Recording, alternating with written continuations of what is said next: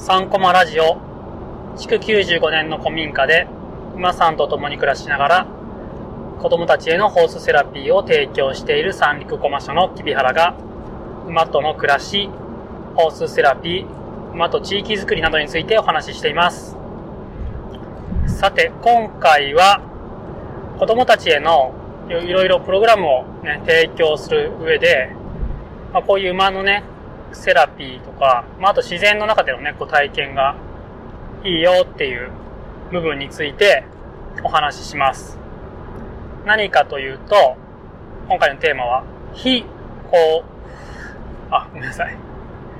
非常口の非とあらずと書いて、非定型。今回のテーマは、非定型。非はね、非常口のね、非ですね、あらずに、まあ、定型ってこう、定まった方、方ね、ですね。非定型っていう部分がとてもいいですよというようなお話をしたいと思います。で何かというと、まあ、定型っていうのは定まった形ということで、まあ、例えば子供たちへの活動の中で、こう、遊具、ね、滑り台とか、ジャングルジムとか、ね、そういったものがありますけども、まあ、それが、こう、定型的な、ね、活動。定型的っていうふうに言われてます。で、その逆が非定型ですね。定型ではないということで、何がね、いいかっていうと、まあ、常に、こう、いろんな刺激がね、こう、提供されますよと。それがね、こう、いつも一定じゃないよっていうところです。例えば、ね、こう滑り台滑りますって時に、こう階段登りますよね。階段、ね、幅は一定だし、手すりもね、まっすぐだったりとか。ね、あと滑り面も、まあ、多少ね、こうちょっとこう、濡れてたりとかすれば、変化あるかもしれませんけど、基本ね、こう、滑り面もまっすぐで一緒。みたいな形で、こう、子供に対するこう、運動の質っていうのが、まあ、常に一緒ですっていうのが、まあこう、まあ特に人工的な環境だと起こりやすい。ね、そういう形になりやすいと。定型的なものになりやすいと。逆に、例えばこう、裏山を登りますって、ね、斜面を登りますって時に、まあなんかこう、足をね、つける場所ちょっと変えるだけで、ね、こう全然角度が変わりますよね。あとね、木に捕まります時も、ね、木もまっすぐな形してないので、捕まる場所によっても多少こう手の握りのね、こう、角度だったりとか、こう、太さだったりとか、そういったものがこう、全然変わってきます。多分、同じね、あの、ことにはならない。ね、何回登っても。すごく大きな変化がもたらされるということがあります。まあ、斜面もなんかね、こう、乗ってるうちにどんどん削れたりとかですね。ね、そういうこともありますし、まあ雨降れば全然ね、こう全然違うコンディションになったりもしますよね。で、馬の活動も、馬もね、コンディションが一定ではないんですよ。ね。馬もね、今日、今日はちょっとこう、落ち着きがないなとかですね。すごく落ち着いてるなってこともありますし、例えばこう乗馬一つにとっても、こう、まあ、同じような揺れはしてますけども、ちょっとしたこうね、こう、歩く場所が違えば、ね、馬の体の動きの変化も全然違った形で、子供たちに提供されます。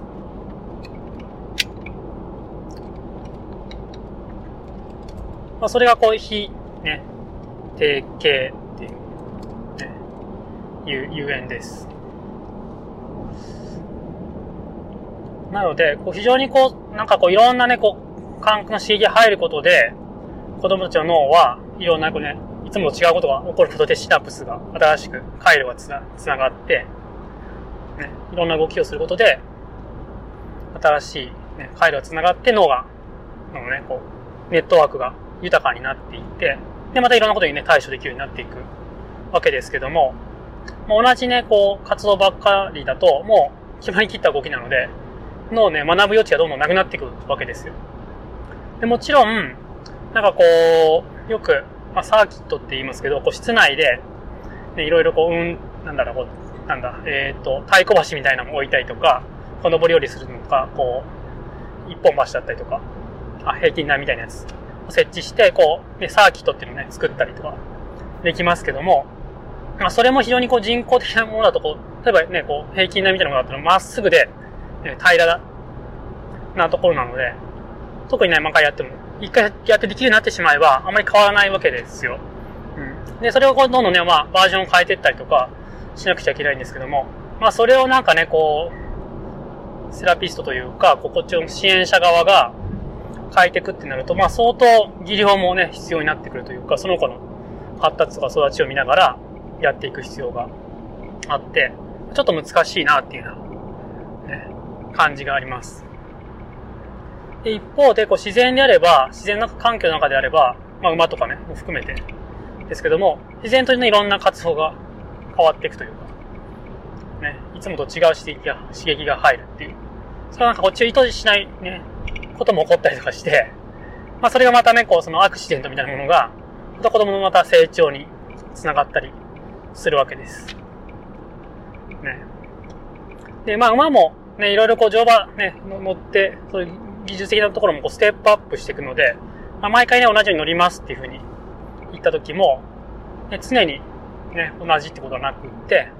まあ、いろんな変化をね、こう、提供することができます。なかなかね、こう、人工物に囲まれたところだと、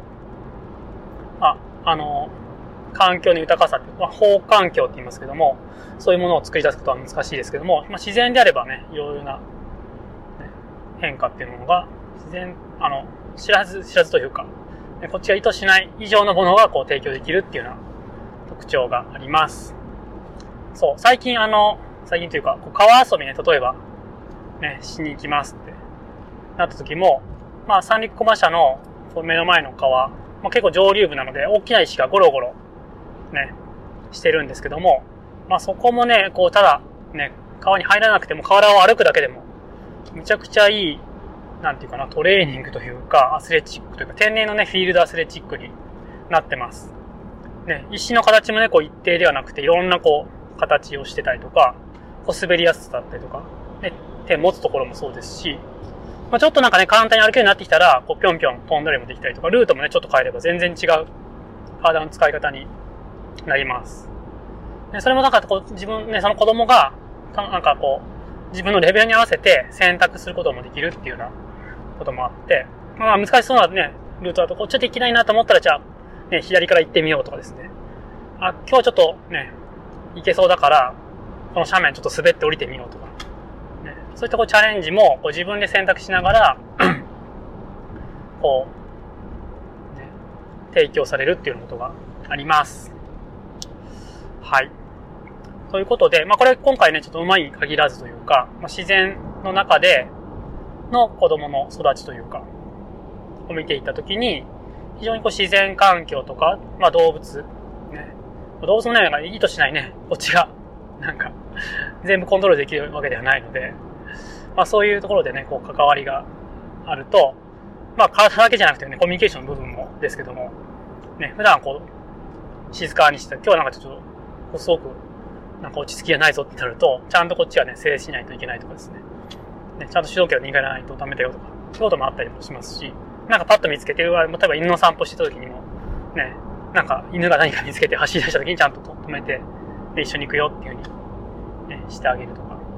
まあそういうコミュニケーションの部分もできたりもします。はい。なので、まあこれはなんかね、こう、ね、ホースセラピーに限らずという、まあ森の幼稚園ね、とか、そういうね、活動も、とか、まあ、いわゆる自然の中での子供の、ね、育ちで、の良さというか、もうちょっとこう、非定型という部分からお話ししてみました。いかがだったでしょうか。ね、そう考えるとちょっとね、こう、いろんな活動をまた、ね、見直すことができるんじゃないかなっていうふうに思っております。ということで、今日は、ね、子供のね、育ち、自然の中での育ちを見ていく上でのポイントというか、で、非、ね、定型というお話をしました。はい、ありがとうございました。またお聴きください。それではまた。